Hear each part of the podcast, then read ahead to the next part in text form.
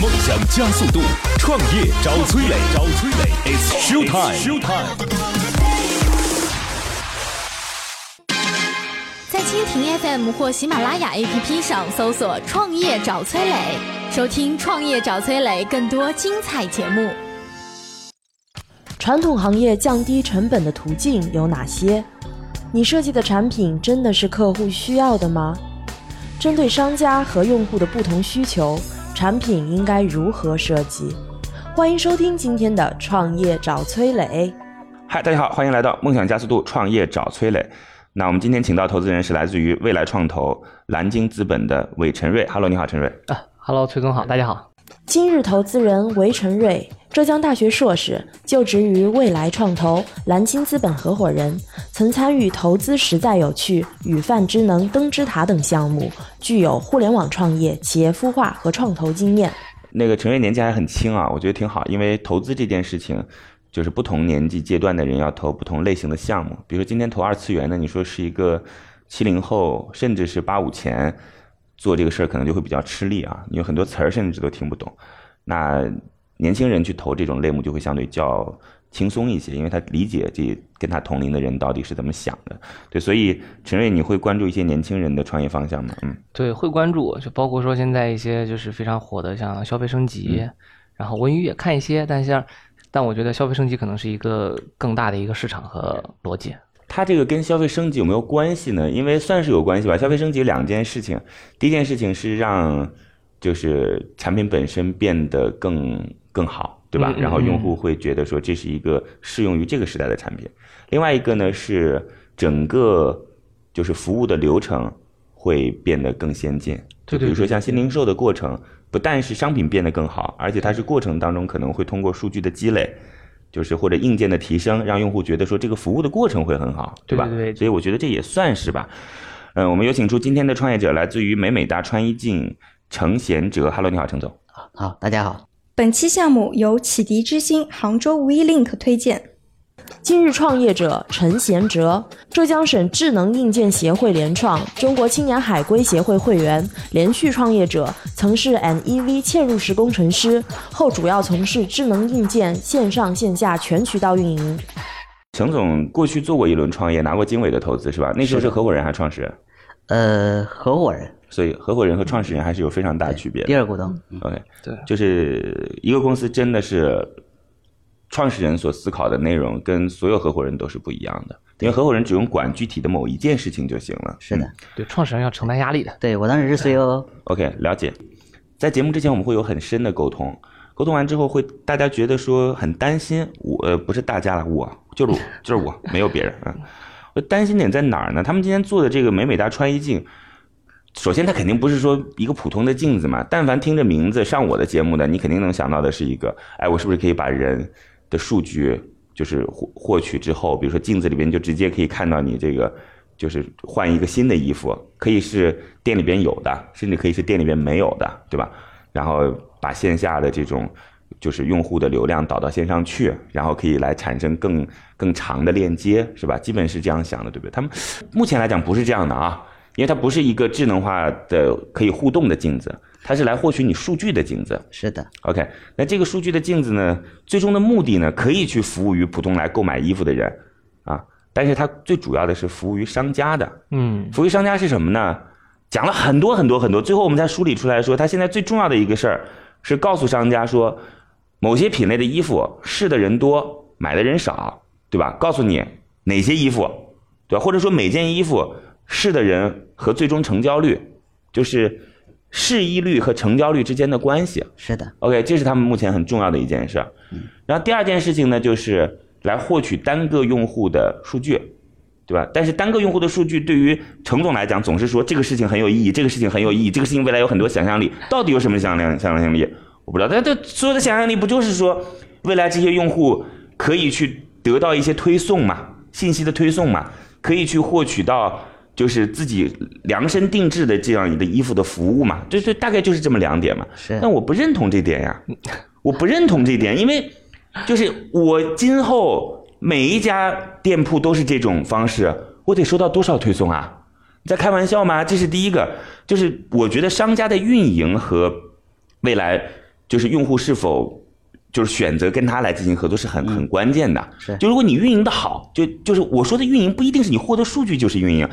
你你今天做个短视频，你在里边不停的教别人说该怎么去搭配衣服是，OK？那用户如果对你感兴趣，自己会把数据给你的。啊他为什么说，就是你类似于像这种强暴逻辑，来获取我的数据没有意义。啊，然后第二个是不是所有的品类，或者说我根本就不认同服装的未来是是量身定制，就我认为工业化才是服装的大未来，量身定制只是小未来。而且什么叫量身定制？什么叫工业化？工业化就过去我们分为，呃，S M L 对吧？或者后边更的多了 S L M 呃 S M L 或者在中间再加一档对，对对对对，对吧？以后就加十档好了嘛，对吧？只要我的出货多，就是我我我只要出货多，我就可以类目分得细。所以我现在最大的问题是什么呢？我跟大家简单介绍一下，啊它这一个镜子加一个摄像头，这个摄像头和我们过去的这种就是布场内的这种摄像头不一样，安防摄像头不一样，它能够非常清晰的判断出你的身材比例来。呃，身材的长个呃整个的 BMI 和各个维度的数据，但我不知道有什么意义，我不知道这件事有什么意义。他说现在说服商家的意义就在于两点，第一个是我记录今天某一件衣服，就会把它编号嘛，就是所有的 SKU 会编号，这件衣服今天有多少出镜率，然后再来看最终有多少成交率。OK，这是那个摄像头。说实话，这摄像头不需要那么精准呀，为什么要去获得人体数据的摄像头呢？这是第一个。第二就是拿到你所有用户的数据。关键是这个数据还得是这个用户愿意去把自己的身份和这次行为相关联才可以。如果他要不关联，你获得这个数据你不知道是谁，你联系不到，对吧？他得起码是关注，假设他是个小程序啊，他起码得关注小程序吧，或者说他起码得是一个就是关注公众号。说实话，小程序还不一定逻辑上不一定对，因为小程序不能做推送，不能做反向推送，对对对只有公众号才能做反向推送。嗯嗯嗯，有一点我要强调一下哦，已经有两百多位创业者通过我们拿到了投资人总共十亿以上的投资意向了。如果你的项目需要对接投资人，或者你想找到好的创业项目参与其中，找到好的项目进行投资，都可以加我们的创业者社群“乐客独角兽”。这里已经汇聚了一万多名创业者小伙伴，每天分享营销管理的经验和知识，在你的行业、你的领域都有丰富的资源等你来挖掘。加入的方法很简单，点击微信右上角添加朋友，直接输入幺六八六六三八八幺六八六六三八八。加了好友之后，记得给我的朋友圈点赞哦，我每天会挑出十个小伙伴聊一聊。传统行业降低成本的途径有哪些？所以我觉得我们接下来再探讨这个问题，之前都花了这么多时间在来探讨这个问题了，接下来再用这个时间来探讨这个问题，我也不知道我能不能听得懂。所以你再尝试一下，告诉我，就是为什么商家要买你的这个服务？其实这个流程的链路确实是有点长啊，因为它不能立马给你的成交带来可观的数据，带来可观的增长。 OK，陈总，那我们先停一下啊。我想问一下韦总，你你你你做过一些就是 to B 项目的滴滴吗？或者就是呃尽调吗？尽职调查吗做过的做过？to 的 to B 项目，你你会总结一下，就是 B 端一般的需求会有什么特质吗？一般商家的需求，就是我们 B to B 的事情啊。嗯嗯嗯 B 端的需求一般会是什么特质？像商家的需求，它一般就很简单。我们往最后来讲，它就是要赚钱。是对，能让它能让它赚钱的环节，就无非就是两个，一个是增加收入，一个是减少成本。嗯，是况且这两个当中就，对于商家来讲，你不能认为商家是理性的，商家都是非理性的。在非理性的商家看来，最大的首先是增加收入，降低成本这些东西，有时候商家他都不愿意去看到是。对对对，你 OK，包我括我我觉得他这个事儿呢是这样，就是他这句话可以这样理解，你可以把它理解为商家是非理性的，或者你把它是理解为商家是过度理性的。我还是认为把它理解为过度理性比较好，啊，对它销售至上，确实对吧？就是过度理性，我们讲商家不是创业者，商家是没有梦想的。他不会看说你未来三年，三年我这商家就你这服务能给我带来什么，他只看三个月。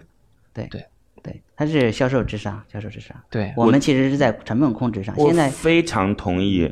就是陈瑞的看法。我们今天所有的 to B 生意，你就告诉他说，你到底能够在这个时候增加了多少销售，或者说降低了多少成本？降低多少成本也是能够看得到嘛。比如说你过去要发这部分员工的工资的，你过去是要发十万，现在发五万，就等于赚了五万块钱对嘛。这个，对对，这个很明显。对，呃，我们的是这样，在服装企业里面，毛利一般在四十五左右，有个顶个的做的特别好的那种，六十顶了天了。但是库存就是成本这一块，一般是百分之三十五，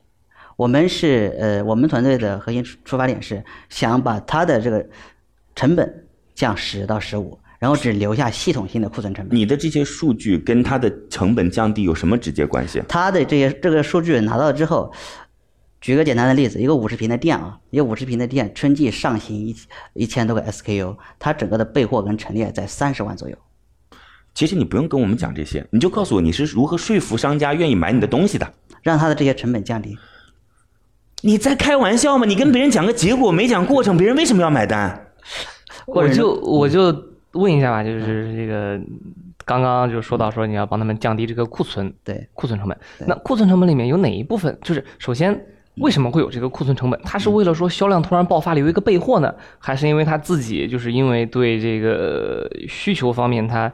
认识不足认，识不导足致他对多了一些冗余的库存成本呢？就首先呃这个事情你要给我们讲清楚。是是，库存分为两种，一种叫系统性库存。打个比方，我今年跟 Coca-Cola 合作了，Coca-Cola 要求我每个 SKU 必须一万件，这我没有办法，哪怕最终只卖了一百件，我也要去做的。嗯还有一种是这是对于销售商的要求。对对你必须要然后做还有一种，我今年我今年呃我就要推这个翠绿色啊、非常非常独特的颜色啊、我做了很多，但是最终没有。还有一种就是我为了橱窗橱窗里面为了引流做非常花哨的或者非常打个比方五五五五五五身的那种吧衣服去吸引吸引哎，人第量。一个就是被动必须要去库存，第二个是主动认为这个东西会是爆款，然后要去做库对存。对，这是系统性库存。这个的话呢，是每个品牌呃是很难去降的，它要它要保持自己的调性跟自己的这个做法。还有一种是非系统性库存，S 号到叉叉 L 号，我每一个号每个 SKU 我都生产一万件，显然这是不合理的。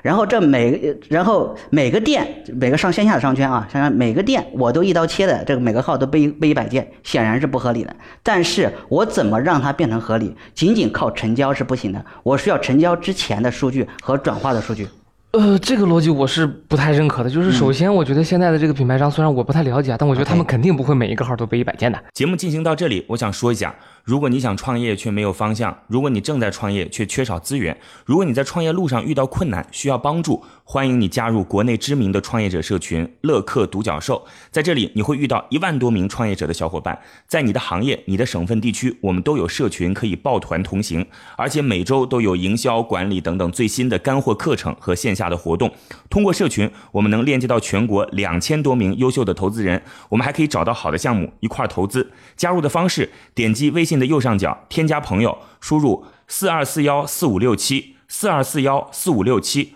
加了好友之后呢，记得给我的朋友圈点赞哦。我每天会挑出十个小伙伴聊一聊。你设计的产品真的是客户需要的吗？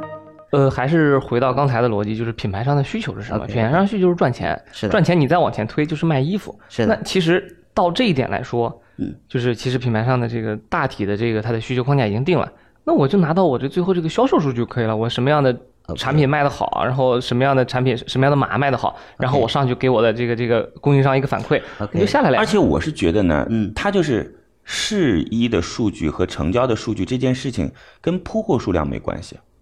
应该是跟在前端的设计端有关系，设计生产，哎对对对对对，从对吧？从它印跟染铺货配有料什么关系啊？对对，是这这就是一个口味，就是看他口味。它是这样，你导通到印染配料之后，然后往下就自然而然就到了陈列布置，然后每个单店的备货。而且呢，我还还有很多问题，就是我们现在知道，就是有人在做那个就是新零售这块，嗯就像那个叫深蓝吧，对深谋啊，也来过我们的节目，现在已经融到 B 轮了吧？他这应该啊，阿里有参与啊，嗯嗯嗯，就他们做的事情就在做这件事儿啊，就他会看一个个店里边的数据，就是用户到了哪个地方，然后这些地方的就是 SKU 是什么，然后他会给你一个很详细的数据，就告诉你最终的成交和用户的行为之间是否有着关系。如果没有关系的话，是不是你的就是货品在陈列当中出了什么问题？他会给你一个很、很。很很明确的一个结果，处理结果，但是这个事儿没必要通过镜子解决呀。这是我理解您的意思啊。呃，我们的核心逻辑是这样：我们不做过程中的轨迹，还有行为的追踪，因为这很难去弄，需要做摄像头，而且成本高。我们只这不是很难去弄，是你很难去弄，就别人已经做了。呃 OK，但成本确实是高的，成本确实是高的，确实是高的，百万级的成本。成本高，价值就大嘛。这对个对，其理解实啊，理解。。呃，我们的出发点是人在大服饰的每个店铺里面，不管是鞋、帽还是手套、手部用的还是怎么样，他在最终购买之前有一个行为，就是试的行为。不管是上身还是比一下，它有个试的行为。试的行为对比对应的就是这件衣服，这件衣服店里面的系统肯定知道它是在哪个陈列位嘛。就刚刚您讲到的，最终它在哪个陈列位拿这个衣服，你在试的时候试什么衣服，那个陈列位它就固定的是那个陈列位。就是我问一下，找这个数据到底能够帮商家干什么？你就很清楚的回答我这个问题。试的人多，卖的人就是试的人很多，但是商产品卖的很少，或者试的人很多，卖的也很多。这些数据到底能帮商家干什么？而且这样的数据是不是真实如你所说的？我的意思是说，试的人多，卖的人卖的产品会少啊，这种情况是普遍出现的。呃，您理解的这个普世的这个情况，OK 啊，呃，我帮他首先，呃，我帮他提供了这一个 OK，然后其次就是刚刚讲到的，我在试这个衣服的时候，这个衣服代表的就是它在什么陈列位，我那个数据就就能够帮助他该不该在那个 A 陈列位或者是 B 陈列位，他是不是要跟其他的衣服做一个对调，这就跟过程中你要获取的他在店铺里面的行为，嗯或者在他在哪个地方做的驻留，哪个地方做了衣服对衣服的抚摸是一样的。他最终反馈到的就但是但一我样想告诉你的是，啊我刚才虽然告诉你说这公司在去做新零售，但是其实它的盈利模式根本不在这儿。他会告诉商家说：“我为什么能够打动你？嗯是用户可以在收收银的时候跟就是跟商家来做个交互，理解就这个交互才是商打动商家的那个理解地方呃。那些对商家完全没意义。啊 OK OK，完全一样打动。我后面是这样，我拿到数据是给他提供数据运营相关的服务，后面就是我要做离店的东西。现在的方式是这样，我来了这里，我试了衣服或者我没试我就走了，你找不到我了。我线下有我线下有个码，让你扫到扫扫到扫到我的微呃小程序的微商城啊，或者是天猫啊，或者是哪儿，但是我无法跟你连接嘛，无法跟你连接，我只能说啊，我加个微信。但是这种点对点的，我后面后面很难去维护的。现在我们通过这个，通过这么一个行为，然后把你把你这个人，把你这个人，不管你是购买还是没什购么买，行为？就是试衣服这个行为试衣服为什么要加你的微信号才能试衣服啊、？不是加微信号，在试衣服的过程中，你就可以扫码就可以我关注。为什么要扫码？这是一个线下导到线上的一个最用轻松的户为什么要扫码？这需要 B 端去引去引引导，那为啥你这儿引为什么不往更成熟的公司的公众号去引呢？他是不是他是不是往我这引，是往他自己那里引。我指的是啊你在帮他引用户的过程当中做了什么有益的，就是服务吗？建模，建模完了之后，就刚刚就讲到啊，后面还有离店销售，离店有体验的。现在的虚拟试衣进嘛，线下把那衣服往身上我的脱，天哪，是这样，就是嗯，就是程总，我们在在探讨两个不同的项目，我们来看一下啊。第嗯一，你可以上来就跟我讲这个逻辑，我认的。嗯嗯。但你上来不是讲这个逻辑 的，我你哦上来是讲拿它啊有两个数大据部分去啊就就是我可以用两个词儿来形容 OK 啊，就是算了，这个就我就有点太太 太，啊没关系没关系，请直说。算了，我是那这样就是其实就是两块儿了啊，就是我也有我我也有一些问题啊，嗯后面有就是 to B to C，嗯，第一块儿嘛，你 to B 你讲的是一个就数据是服务帮助他帮助这个店去家在去供应链端的优化，呃然后不是去供应链嗯不它不是应该不主是要是数据，数据完了之后它要下沉，刚刚陈总讲的是，就是说通过我的这个数据来帮助店家来改变这个陈列位，对吧？这我没听错吧？呃，真呃是其中一个点，嗯，就是这个点，嗯，你刚刚说的好像就是这个点说的，那嗯，这一点就是价值大吗？就我觉得现在 OK，现在他刚才讲的又是这个事儿了。我跟他说，我说人家不是靠这件事情赚钱的，这只是一个故事啊啊那就 OK，是然后他说我这也是故事，啊，我实际上赚钱的方式是我让用户能够通过我更好的导流到商家的，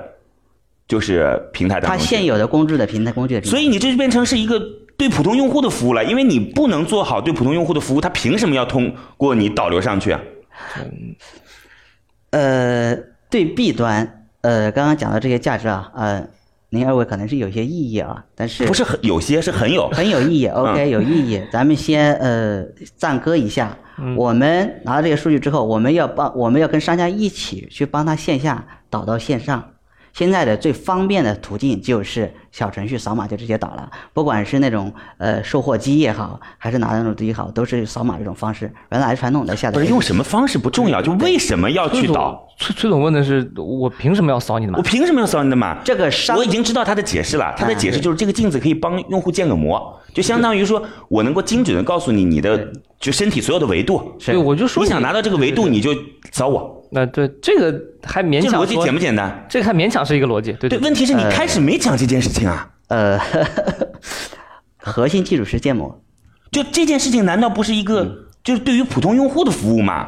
对吧？就是有两家商家，左边这个商家没有这个建模系统，右边这个商家有建模系统。进去照了照镜子，我在试衣服的时候就拿到模型了，然后告诉你说：“嗯哎，这位先生，你看你要不要加扫一下小程序？”我为什么要扫小程序啊？因为你扫小程序之后，我就可你以的知道范围就身出来上了自己的模型出来了，你可以拿着这个，然后下次你到其他地方去买也 OK 啊。嗯对，然后在线上你也可以去做虚拟试衣，难道这件事情不是突普通用户的服务是吗 to C 的服务，那你在刚开始在跟我们讲什么啊？没有呃，获取穿衣数据、试衣数据是 to B 的，不是你这件事情是后置的，我前置的事情是先服务普通用户，让他觉得爽，后置的是才是拿到数据去优化商家的整个服务链条呀。是是，可能我刚刚讲的时候前前后倒倒颠倒了，但是这两部分是同时在进行的，我们团队做的事情。针对商家和用户的不同需求，产品应该如何设计？韦总，你看你要不要问一些什么样的问题啊？我们之前有投过一个做这个虚拟试衣的，然后刚才就是我嗯那个是对普通用户的服务对吗？，对面向 to C 的服务，嗯但这一块儿就是它有很大的问题是在于，呃，虽然说咱们面向这市场是有 B 和 C，看起来他们的需求是一样的，嗯，但实际上你如果说你去做 to B 跟做 to C 是完全不一样的，当然不一样因为他们的需求不一样。当然不一样。对，尤尤其是对作为一个创业团队来讲，嗯，你的人又不多，嗯对，你现在能够提供的，说实话，就大多数创业团队销售能力又不强，这个是实话。那这两块儿如果说你考虑上都做，那是不可能的。他这个事情呢，相当于说是买一送一的事儿，就是你就商家给你付钱的原因是你跟他说，哎，你看我可以帮你导粉丝，对吧？嗯你就帮他算嘛，过去你一个粉丝获取的成本，假设啊，对是两块钱。嗯你装了我这个系统之后，获取粉丝的成本就变成了五毛钱，嗯对吧？那我这个东西是一万块钱，你相当于说做几千个粉丝， OK 几千个粉丝就相当于是一个月的事儿，就对可以了呀，对对对，就这么简单呀，对 OK，然后那个、嗯那送医的是什么？这是买医的逻辑嘛？送医就是你看我我这个获取用户之后，你还可以来跟他来进行沟通之后，而且他的行为是可以判断你在店里边的一些就是。呃呃，布展的逻辑啊，嗯对对就是或对者设计的逻辑对，但是他愿意听就听，不愿意听，因为送医的东西嘛，是吧？对对。陈总，您之前也是做智能硬件的，嗯，对，就我们说智能硬件，在我们投资人，在我们投资领域角度，我们不把智能硬件叫做一个行业，嗯是因为它不是一个行业它，不是一个行业。你真正要做的还是说商业应用，对就是说它是一个工具它是。你家如果家电是类的，对吧？还嗯你如果是面向 to C，、那我们管它不是智能硬件行业，它叫什么？叫消费品行业。消费品行业那你要懂消费品行业的是是逻辑，是你要懂 C 端的需对求是什么你。如果说做的是个路由器，那你对对吧？你这就是对跟商家要沟通啊。对，那你如果是要做一个商家的东西，那那我们这个也不叫这个智能硬件行业，嗯那我们叫这个 to B 端的工具类服务行业呃。，对行业就升是级，啊，对，但是就给我的感觉，刚刚刚刚聊下来，就说这个嗯 to B 的行业跟 to C 的行业好像都不是太懂，但是对智能硬件这个事情比较懂。但是啊，从我们看了这么多智能硬件的企业来看，嗯嗯，唯独智智能硬件这个环节是最不重要的。是对，就是你真正说这个东西，就我们把自要有应己，用的场景，咱们是创业企业，真的不好意思咱们也，对本来呢，我是想还有一点时间，想就是最后给你一个空间是什么嗯呢？就是你聊聊自己的技术壁垒啊，啊聊聊自己的这种就是可能在软件能力方面的。嗯但是你看，韦总的意思就是这个东西对我来讲不重哎要。因为就是 to B 的，就是我们我们这么讲，就是嗯咱们都是首先咱们讲 to C，咱们都是 C 端用户啊， OK 我们 C 端用户在看到一个产品的时候，嗯我们是很难去从这个方方面面啊，这个技技术强不强，我们不可能方方面面的把这个维度去考虑出来，我们只考虑一些，哎，这我觉得好不好看，对吧？价格合不合适，这是我们 C 端的考虑逻辑。那从 B 代言端的人是不是我喜欢的？对对吧？对对哎，周杰伦嘛，对。你看这个，那从 B 端这边，他也不考虑说你的技术壁垒强不强，他就是说你的销售能力强不强，我你是你已嗯你经能铺不了能，给我带来实际的？对，然后我如果换了，我如果换一个东西的话，我的机会成本和沉没成本到底是怎么样的？嗯是对这个东西其实对技术考量也不大，嗯，所以就是我们就是讲就是。反正这个也可能有局限，但这个 OK 是我们之前去看这种项目的一个嗯理解理解，对对对，好吧，那我们的谈话差不多到这儿来了。嗯然后呢，本来您要暂时离开一下，我们要再聊一聊，我觉得也没什么聊的必要了。 ，OK，对，就是我们也不不用再聊了。啊，然后呢，就是你想告诉一下我们的估值吗？就是你不一定是告诉我们的，也可以告诉别人，因为我的节目当中经常会有人这样子说，啊你就是崔磊，你在那儿叨叨什么呀？你又不懂的，这项目很好 的，对，也有可能这种情况，对，啊这种情况我也希望能够出现，嗯，那你大概说一下你的估值呗，呃，四千万出让百分之十五，四千万百分之十五五六百嗯万，对，对，我不知道你的技术当中会不会有什么很强的壁垒啊，嗯就是在软件层面，因为如果有的话，我认为你在开始的时候阐述的逻辑就不会是这样了，你就会说我们这个试一镜跟别人的不同就在嗯于我们这试一镜获取数据的精准度特别高，就假设啊，但是高这事儿是呢，是是是这样。就 Face 加加啊呃，Face 加加大家可能也不一定知道是什么，就 Face 是加就加是旷视我们就是还这样，了解就是如果就是面部识别是百分之九十九点九和百分之九十九点九九，对于两个企业来讲没有任何差别和意义是的，对吧？是的，就是除非是在行业开始阶段的时候，嗯技术差别才很重要。是的，所以到后来你会发现，就是技术公司就这样的应用，必须是要靠市场部门来让它成为有壁垒的一家企是业的。对对对是的，好吧，那我问一下，你嗯今天需要一个结果和答案吗？呃，OK，可以，可以是啊需要结果和答案。其实我就直接告诉你，不需要结果和答案就好了。这个没有啊好，我们有请出今天 的投资人，来自于未来创投蓝鲸资本的韦晨瑞，给出今天的项目一个最终的结果。好的，在这里我要说一下哦，与优秀的人为伍，找到志同道合的人非常重要。我们的乐客独角兽创业社群已经有一万多名优秀的创业者了，无论你是什么行业，在这里都能找到匹配你的资源，一起抱团取暖。而且每天都有经验丰富的创业者在这儿分享营销管理的经验和知识。不少伙伴通过社群找到了配合默契的合伙人，适合自己的创业项目，甚至找到了自己项目的天使投资人。加入社群的方法很简单，打开微信，点击右上角添加朋友，直接输入幺六八六六三八八幺六八六六三八八就可以找到我们。加了好友之后，记得给我的朋友圈点赞哦，我每天会挑出十个小伙伴聊一聊。创业找崔磊，悬念即将揭开，是创业者成功拿到投资，还是导师心头另有所好？导师，对于今天的创业项目，你的选择是 yes 还是 no？韦晨瑞给出的最终结果是待定，好吧？那也不用说原因和道理是什么，就是这个事儿呢，是真的，就各位能够去去这样，就是去对我稍微宽容一些，因为很多人听我的节目说你在引导整个。节目的走向啊，就是你自己的喜好决定了这个结果啊，甚至你说就是明明别人想要答案，你就不给了啊等等，嗯，就首先要相信我呢，就是我起码可以判断一个基本嘛，就是我既然做了这么多的项目，自己也投一些项目，起码能够判断一个基本。当然，并不是每个投资人的观点都是一样的，的确是这样子。就是，哎，反正大家多理解吧。那至少是我的节目嘛，对吧？ 那我如果我真的是影响到了别人，那也没办法。我我我说这话的时候，其实是在检讨了，其实是在检讨我自己。嗯呃，崔老师确实也给了很多非常呃非常好的建议啊，因为我们其实，在聊的过程中，我自己把逻辑让不让逻辑混乱了，哎，其实是非常简单的事情。对，嗯是呃，我们先期是有这么一个 to to 导流的方式，对嗯 to C 的这么一个核心的点，然后又能给 to B 端带来一定的作用。 OK 当然，这个作用大家目前有待商榷啊。是对，就这个事情，反正我再我再说两句吧，因为毕竟这个 OK 这个结果我给的啊，就是，呃，首先就为什么现在说给待定，是因为在现在这个阶段确实就没有看到非常清晰的发展路径，但也并不是说这个项目就一定说怎么怎么样，因为一般投资人都会给自己留一条 路，对，万一做起来打脸怎么办呢？所以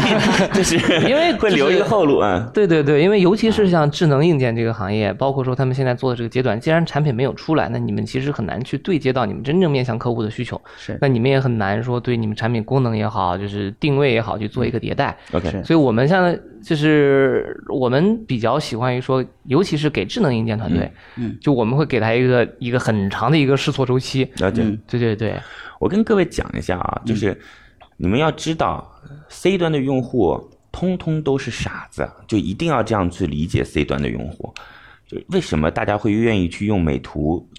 秀秀？为什么愿意去抖音拍自己？就是傻嘛，他相信那个就是自己。就我特别建议大家可以去做一个什么样的智能镜呢？绝对不要真实，千万不要真实。就真实就很傻。那次有人跟我说，我们做了一个镜子，这个镜子比普通的镜子更真实。